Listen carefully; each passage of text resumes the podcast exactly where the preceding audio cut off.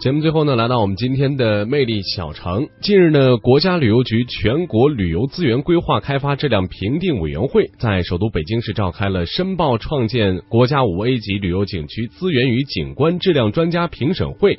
那么，江门开平碉楼文化旅游区是高分通过了此次会上的一个评审。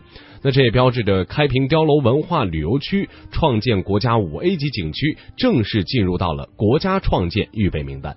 说起广东的开平碉楼呢，大家应该在电影《一代宗师》还有《让子弹飞》当中呢都有看到过啊。广东开平的碉楼与村落容纳了中西建筑之美，让大家能够有一种长居其间的冲动。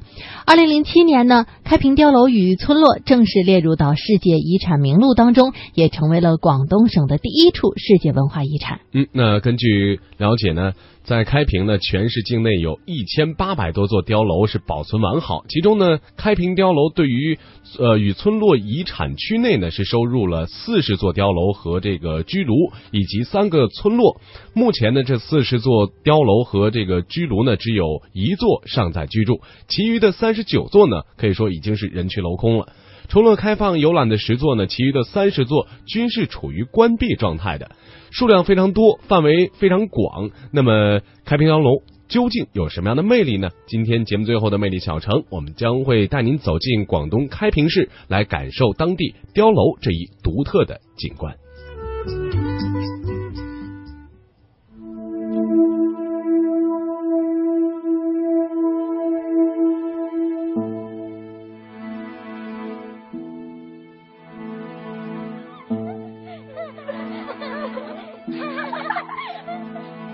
昨天收到你的来信，得知你在旅途中生病了，我的心里十分担心，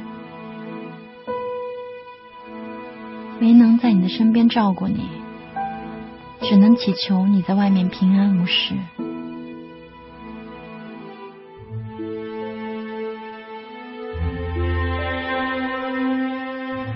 父母的身体都挺好的。弟和三弟已经到岭南上学了，小女儿学会说话了。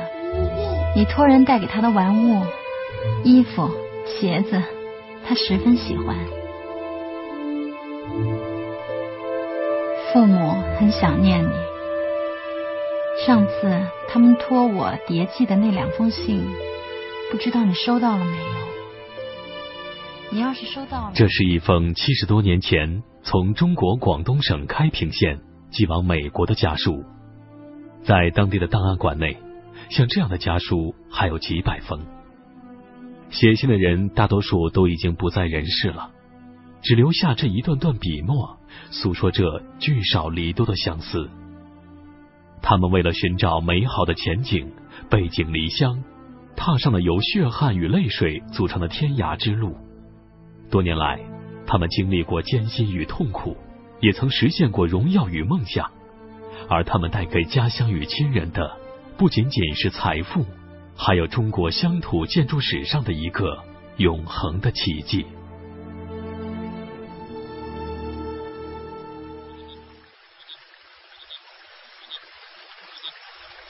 阳光普照大地，竹林、村庄、河水、稻田。一派迷人的乡村景象，和许多依水而建的中国南方小镇相比，这里似乎并没有什么特殊之处。然而，在这片安静祥和的土地上，却曾经涌动了一段惊心动魄的历史。明朝末年，战争频繁，社会动荡不安，在广东省开平一带，地处新会、台山、恩平、新兴四县之间。为四不管之地，治安更是混乱。从中原逃难至此定居的老百姓发现，这里不仅土匪滋生，而且由于地势低洼，每年台风季节又常有洪涝之忧。一直以来，这里的村民都在寻找一个安稳的家园。嘉靖年间，开平三门里村发生了一件大事儿。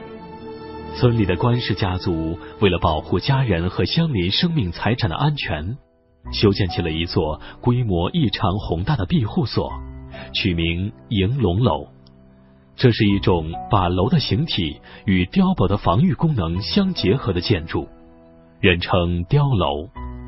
而早在汉代，这种建筑形式就普遍出现在中国的广大乡村。迎龙楼坐北朝南，楼高三层，占地一百五十二平方米。楼的四角各有一个落地式塔楼，造型简洁古朴，坚实稳固。作为开平现存最古老的碉楼，迎龙楼帮助村民们躲过了数次洪水之灾，大家都称之为“救命楼”。十九世纪中期，美国加州发现了金矿，进而又修建太平洋铁路，招募华工的消息很快就传到了开平所在的四邑地区。那时候，无数的开平男儿告别亲人，登上远行的航船。为家庭和自己寻找新的未来，他们有一个共同的称呼——金山客。而金山客对于开平以及开平碉楼的建筑史，都有一段非同寻常的意义。深圳大学建筑与规划学院饶峰教授，一个就是我们看看它的历史价值。开平碉楼它不仅仅是开平的，是广东的，是中国的。其实它是世界的，为什么这么讲？因为开平碉楼，它反映的是华侨华人的历史，也直接见证了美国、加拿大国家发展过程当中一个重要的阶段，是美国、加拿大国家由在资本主义发展的过程、国家强盛的过程当中一个重要历史阶段的一个见证。五一侨乡的华侨、海外乡亲。在一八四零年以前，他们主要是到东南亚、新加坡、马来西亚、啊、印尼、泰国。最早到新加坡的华人是台山人，他带着英国人去的。一八四零年以前，大致我们这个侨乡的乡亲主要是到东南亚地区。但一八四零年以后，鸦片战争是一八四零年爆发。一八四八年，美国。加州发现了金矿，一八五零年，澳大利亚墨尔本发现金矿，一八五二年，加拿大西部发现金矿，在世界上出现了一个淘金潮。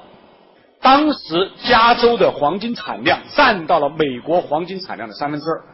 到后来五十年代中期以后，加州的黄金开采，包括加拿大的黄金开采，主要是中国人在开采，所以。后来，美国历史学家我们看到有这么一句话，他把加州的这个黄金开采跟美国工业体系的建立做了一个联系。那么，这个联系实际上是对中国人的一个肯定，中国华工的一个肯定。那么，这种肯定具体来讲，主要就是五一侨乡的华工。阿爸的离家乡啊，的温腾，八家乡。啊！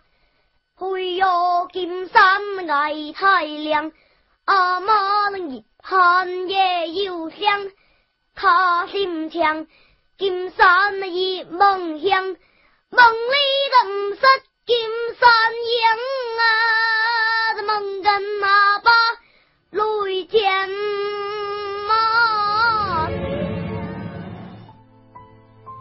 经过了几代移民艰苦的生活。来自四邑地区的华人逐渐在美国等地站稳了脚跟，他们把省吃俭用的血汗钱汇回了家乡。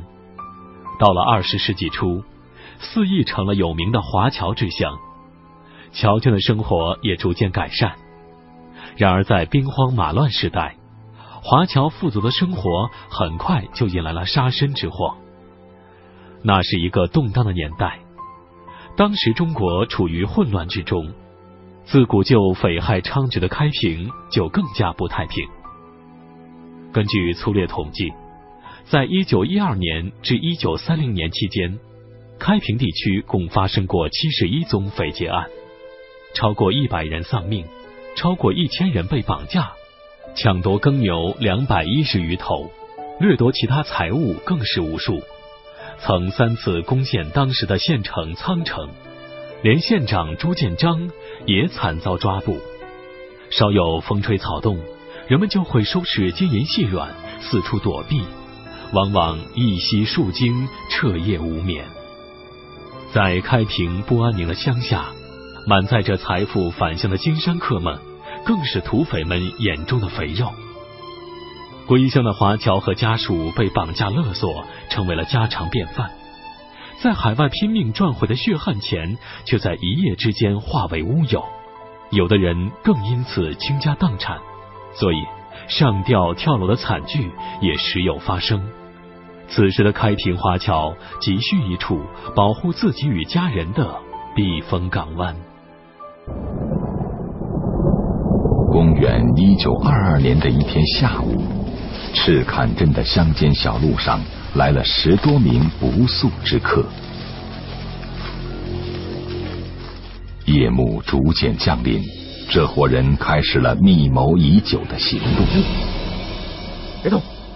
他们突然闯入富家子弟云集的开平县立中学，绑架了校长和多名学生。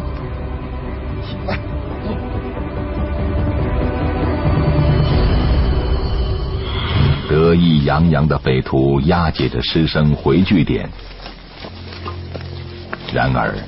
当他们途经英村时，却被红叶楼顶正在执勤的哨兵发现。闻讯赶来的村民们四处围追堵截，土匪慌忙扔下人质，狼狈逃窜。此事不仅轰动了整个开平县，而且还传到了海外。华侨们纷纷从国外购买枪支、弹药等设备，支援村里的防卫系统。村民们集资修建了众人楼，在开阔地带建立高耸挺立的更楼，遇到土匪互相通报，联合抗敌。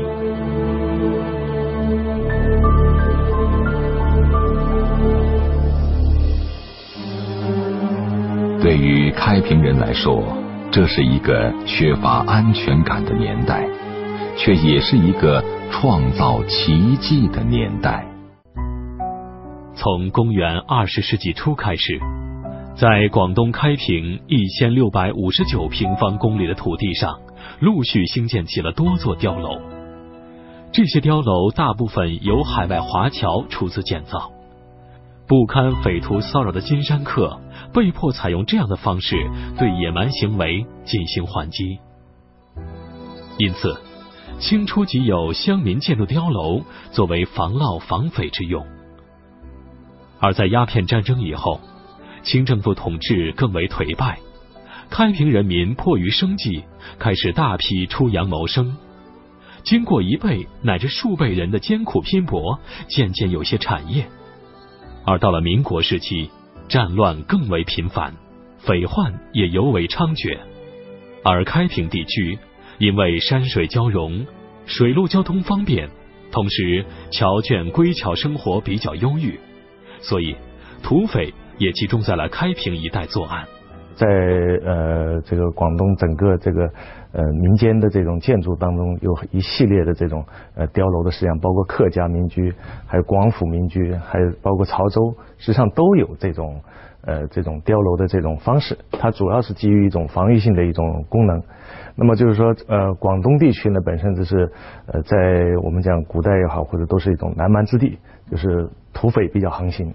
那么在这种情况下，就是这种建筑的话呢，它这种防御性是特别强。开平碉楼是中国乡土建筑的一个特殊类型，这是一种集防卫、居住和中西建筑艺术于一体的多层塔楼式建筑。在汉语里，碉指军事上用于防守的坚固建筑物，楼指两层或者两层以上的房屋，而碉楼一词。就是把楼的建筑形体与碉的防御功能相结合而成。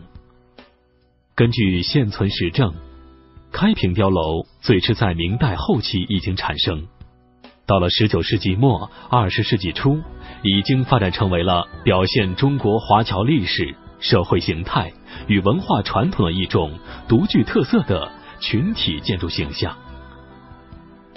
开平碉楼星罗棋布，城镇农村举目皆是，多者一村十几座，少者一村两三座。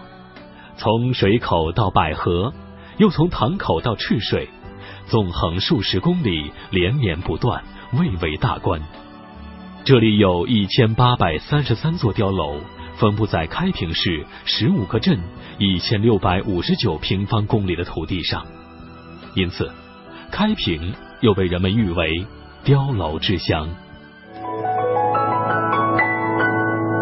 一开始只是说以前我是搞摄影，我我觉得这些东西很漂亮，然后来拍了，一来拍就发现它背后的故事的主人是谁啊？谁住在里面的？是很很自然的，你就会想到这些东西，然后你就想再了解多一点。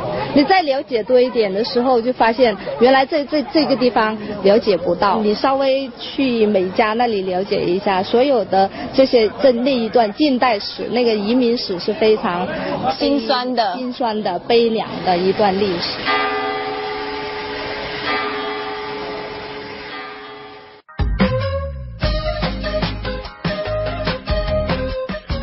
好的，明天的同一时间呢，我们将会继续带您去了解开平碉楼。以上呢就是今天魅力中国给您呈现的所有节目内容。主持人宋雪雷鹏，感谢您的收听和陪伴，我们明天同一时间再见喽，再会。